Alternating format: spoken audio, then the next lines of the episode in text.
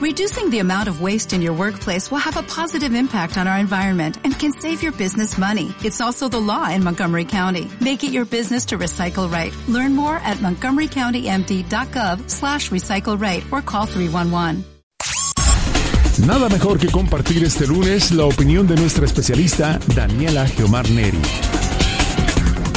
Doña Daniela Gemarneri. Don Poncho, ¿cómo estás? Muy, Muy buenos bien. días. Qué gusto de saludarte a ti, a tu auditorio, empezando semana y empezando mes. Así es, y Es trimestre. increíble, ¿no? y Último le buscas, del año. Y Último arrancando administraciones Y municipales. dale, dale, dale, sí, muchísimas cosas. Y también estamos por conmemorar, que no celebrar, que son cosas muy distintas, 50 años de la terrible tragedia de Tlatelolco en el, el 2 de octubre de 1968. Y quisiera preguntarte a ti, a tu auditorio, si encuentras algún parecido entre el 2 de octubre y lo que está viviendo actualmente México. Eh, en un tuit por ahí de tu servidora en los que estamos enlazando tanto a DECA como a tu cuenta personal, eh, señalamos que la mayoría de las víctimas son jóvenes. Eh, se les revictimiza, se les criminaliza, las mamás siguen buscando a sus hijos y además son maltratadas en este proceso de búsqueda de sus hijos. Esto, entonces estamos viviendo una situación realmente parecida a lo que se tuvo hace ya 50 años. El día de mañana se cumplen estos 50 años. La diferencia radicaría entonces en la falta de interés de los jóvenes, pregunto yo, porque en el 68 estaban muy politizados, estaban movilizados, tenían escaso acceso a la información, pero tenían una amplísima necesidad de libertades. El día de hoy eh, sucede una situación bastante diferente. Hay más acceso a la información de manera completamente libre. Hoy la creciente cultura de la violencia está rampando. Eh, pasamos de el vive y deja vivir que era uno de los principios de los jóvenes de los 60 para el mejor prefiere una vida rápida llena de emociones en lugar de una vida larga llena de limitaciones. Estamos también llegando o vivimos sobre la ley del más fuerte, el más armado y con la chica mejor tuneada, ¿no? Estas son algunas de las filosofías, ¿a poco no? Turneada. Sí, bueno, pues así tristemente está la situación. La ideología y la filosofía ya no están de moda porque YOLO, porque you only live once, tú solamente vives una vez, así es que dale. De poco va imponiéndose, ah, por fortuna diría yo, y porque también estamos bastante ah, llegando a un límite en el que ni México ni el mundo puede ya con tanta violencia y de a poco se está imponiendo una forma de pensar más centennial, superando aquellas situaciones egoístas de los millennials con una conciencia hoy muchísimo más colectiva y que curiosamente recoge muchos de los postulados que vivían los jóvenes en, en el 68, pero enarbolados ahora desde una perspectiva muchísimo más moderna, mediante la aplicación de un modelo de libertades y consumo más responsable, insisto, en colectividad, pero sin las antiguas amenazas comunistas que tanto le tenían miedo o a las que tanto le tenían miedo en todas partes del mundo. La pregunta es cómo México va a lograr resolver esta marca del pasado. ¿Tendremos que crear otra comisión de la verdad? No sé si tú te acuerdas de que por ahí, por los años 2000, se creó una fiscalía especial para movimientos sociales y políticos del pasado, ¿no? Y esta obtuvo unos resultados maravillosos, es decir, nada. Resultó lo mismo. Pero sí En- cobraron, ¿no? Ah, evidentemente, Mm, sí, sí. claro. Y también Sí, nos dieron, importante es eso. y también dieron a toda la población a tole con el dedo. Entonces, en el 2006, un magistrado federal emitió una resolución en la que se responsabilizaba a Luis Echeverría por ser el concebidor y preparador de la matanza de Tlatelolco en 1968 y que tuvo como objetivo destruir al grupo nacional opositor denominado Consejo Nacional de Huelga. Por esta situación, Enrique Echeverría Álvarez, eh, quien había sucedido en Los Pinos a Díaz Ordaz y gobernó a México entre 1970 y 1976, fue sentenciado a prisión domiciliaria en el 2010. En 2006. El delito fue el de genocidio. Eh, sin embargo, como siempre sucede, ya para el 2009, un federal, eh, un tribunal federal resultó que absolvía a, este señor, a Echeverría, y de tal situación que no tenemos absolutamente a nadie condenado, a ningún culpable de esta situación. Hay que eh, señalar que el comité del 68, que así se autodenomina, ha solicitado ya formalmente reabrir el proceso en contra del expresidente Luis Echeverría por los delitos de genocidio y van a pedir también que se reabran 54 averiguaciones que había dejado abiertas y que hoy, bueno, pues se tienen que llamar eh, carpetas de investigación, ¿verdad? De esta Fiscalía Especial para Movimientos Sociales y Políticos del pasado.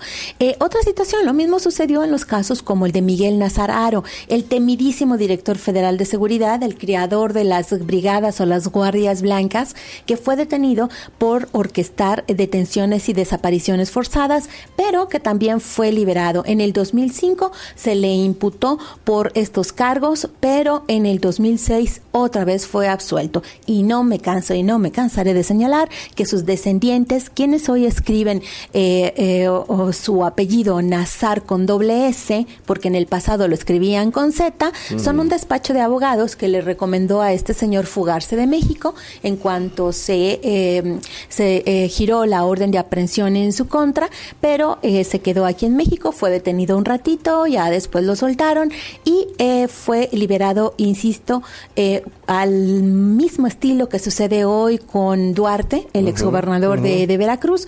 Y además también les recuerdo que este es el despacho que defiende hoy al gran ídolo de las masas, al futbolista Rafael Márquez, en los señalamientos por lavado de dinero por parte de los gobiernos de México, tanto de México, insisto, como de los Estados Unidos. Así la historia de los Nazar. Bueno, ¿qué legado deja Tlatelolco? Bueno, creo que diversos miembros de este movimiento estudiantil se hicieron políticos, pero lo más importante es que se articuló un movimiento que continúa hoy con pendientes el movimiento de búsqueda de desaparecidos, que esta es una situación que volvemos a vivir después de la guerra sucia, después del movimiento del 68, y que eh, si no aprendemos de esta parte tan triste de la historia de México, estamos totalmente condenados a repetirla. Creo que la estamos repitiendo. Nuestros desaparecidos siguen en esas condiciones. Sigue siendo un calvario para los familiares poder encontrar a sus desaparecidos. Cualquier persona que desaparece ya tiene la ya se le tilda de que en algo andaba. Y además es muy complicado, muy difícil poder dar con algunos de, eh, de quienes han resultado ser víctimas. Concluyo con esta situación de que tendrá que ser el 2 de octubre un día de luto, sí, porque desde entonces se criminaliza, se victimiza al doble, desde entonces las madres están buscando a sus hijos, desde entonces buscamos la verdad y desde entonces no sabemos en realidad cuántos son los muertos de manera real al día de hoy, ni del 68, ni del día de hoy, ni desde hace 20 años. Solamente señalar que hay un, muy buen esfuerzo por parte de una organización civil denominada Seguridad Nacional o los Archivos de la Seguridad Nacional, que es una iniciativa entre México y el Grupo Proceso de la revista de aquí de México y que han dado con que hasta el momento encontraron 78 muertos, 31 desaparecidos, 168 lesionados y 1.491 detenidos, pero ojo, no solamente del día 2 de octubre, sino que se están yendo desde el mes de julio, es decir, antes del 2 de octubre ya había habido víctimas, ya había habido estudiantes muertos, lo cual nunca nos han dicho de manera real y abierta en ninguna parte, en ninguna página de la historia de México y esto va a ser trascendental poder saber finalmente cuántos y cuándo murieron estos estudiantes hasta diciembre de 1968, es decir, esta fase de la historia de México en que los estudiantes y los trabajadores buscaban mayores libertades, eh, pues nos lleva a una gran cantidad de víctimas que no solamente se, se fija el 2 de octubre, sino que va desde el mes de julio hasta el mes de diciembre del 68. ¿Encuentras similitudes a lo que estamos viviendo tristemente el día de hoy? Pues sí, realmente el, país eh, en esencia sigue con, el mismo, con los mismos problemas, ¿no? La falta de justicia. La falta de justicia. Y de verdad. Y la, el mantenimiento de los pasajes oscuros, ¿no? Yo creo que es momento de darle claridad. Y no más, no más eso en las desapariciones. O sea, ¿quién mató a Colosio? Uh, ¿Quién mató a Ruiz Macié? ¿Quién mató al cardenal? ¿Qui- O sea, tenemos un- una incertidumbre de nuestra, en nuestra historia Así tremenda, ¿no? Y tristemente otros eh, pasajes como el de la paca, ¿no?